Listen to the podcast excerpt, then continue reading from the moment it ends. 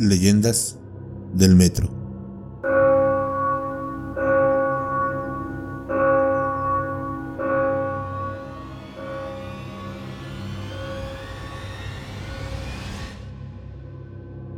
La red de sistema de transporte colectivo Metro de la Ciudad de México es uno de los más grandes del mundo.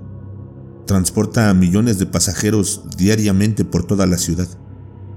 Desde su inauguración en 1969 hasta la fecha, ha prestado servicio ininterrumpido y no es raro encontrar anécdotas de todo tipo. Pero hay algunas historias tan aterradoras que se han quedado en la mente de los usuarios, tanto que a algunos pasajeros a ciertas horas de la noche les da miedo viajar. En esta serie de relatos les contaré las más aterradoras leyendas del metro de la Ciudad de México. Metro Indios Verdes.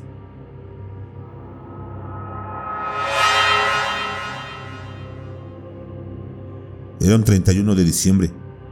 Venía de estar en casa de mi novia por las fiestas de fin de año y traía prisa, pues tenía que llegar a casa para el brindis de Año Nuevo. Por estar con ella y en la fiesta, se me había hecho muy tarde. Eran aproximadamente las 11.30 cuando llegué al final de la línea 3, el metro Indios Verdes. Próximo arribo a la estación terminal Indios Verdes.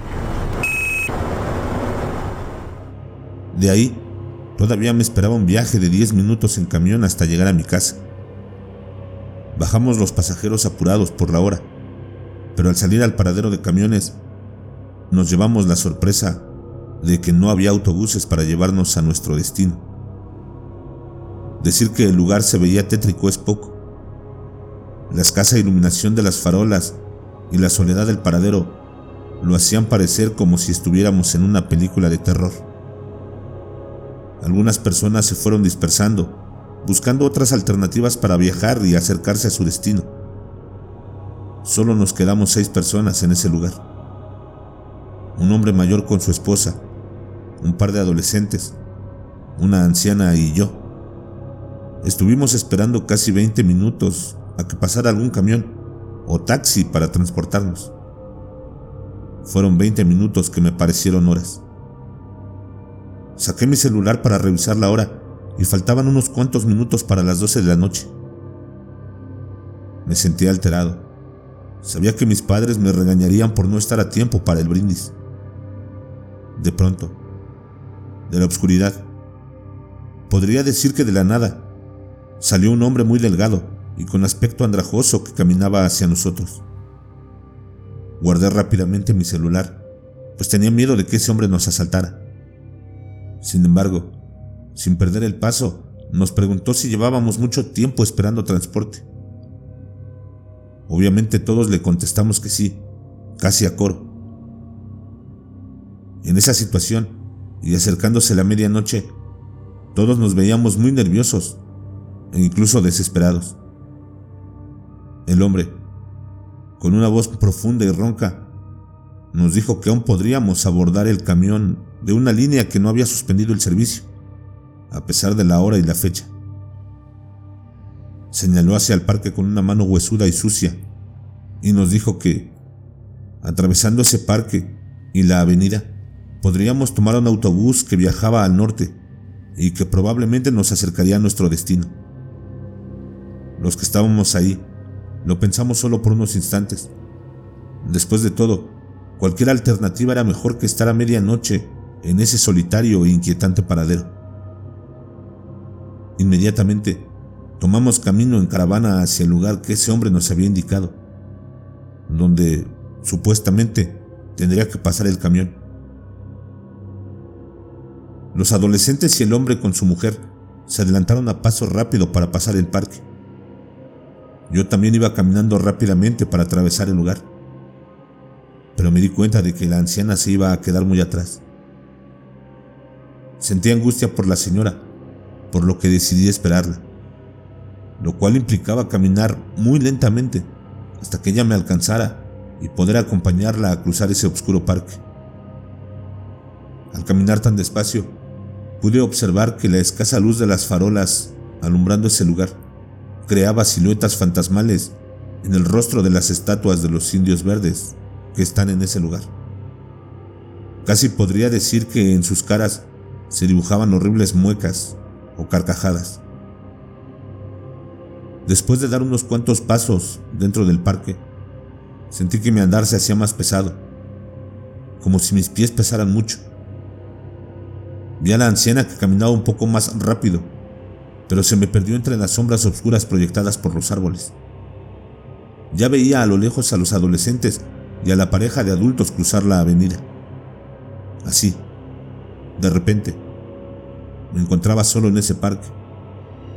Me costaba trabajo caminar. Mis pasos eran lentos. Sentía como si caminara en el agua. Hasta mi respiración se hacía pesada. Me costaba inhalar el oxígeno.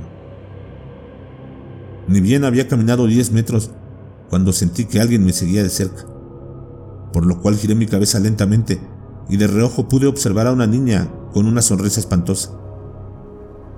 Tenía los dientes medio destruidos y podridos, se le veían negros. Sus pies descalzos parecía que no tocaban el suelo. Antes de que pudiera reaccionar, pronunció unas palabras que, al oírlas, parecía que provenían de todas partes de ese parque. No pueden estar aquí a esta hora.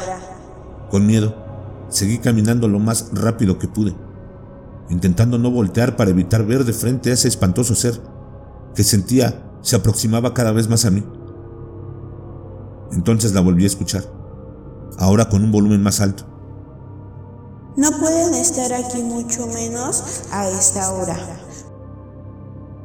Sentí que un escalofrío me recorría de pies a cabeza y empecé a sudar frío me quedé petrificado. No sé si fue mi miedo o qué, pero sentí que la niña me hablaba casi al oído y me susurró. No pueden estar aquí porque en este lugar, a esta hora, espantan. Sentí el impulso de correr. Estaba muerto de miedo, pero alguien me sujetó de mi brazo derecho. Era esa niña, que tenía una mano extremadamente delgada y con unas uñas largas como garras. Ella se puso delante de mí y gritó, ¿Quieres ver cómo espantan? Inmediatamente después, la niña desapareció. Me encontraba aterrado, bañado en sudor frío. Me acomodé las ropas y volteé para todos lados. De entre los árboles pude observar a la anciana, que, aparentemente, escondida, había visto todo lo que me había pasado. Mientras salía de su escondite, la anciana soltó una enorme carcajada. Con los ojos bien abiertos y con una expresión de terror en la cara, señaló hacia arriba, hacia el árbol más alto, y después a los dos árboles aledaños, de donde salió un grito aterrador que evitó que me moviera hasta que se desvaneció por completo.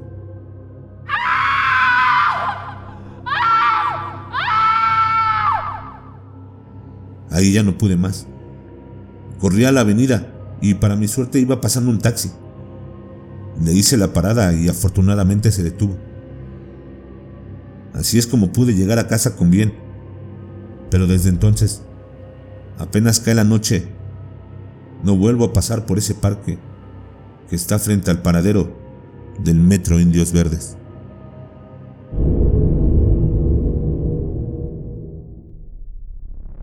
Esta es la primera entrega de una serie de relatos que estoy preparando para ti. Espero que sea de tu agrado.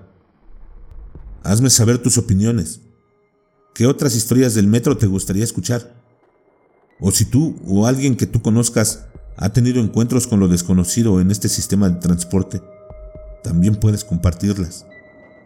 Estoy ansioso de leerlas. Mi correo electrónico estará apareciendo en la pantalla y en la descripción del episodio. También puedes seguirme por las redes sociales.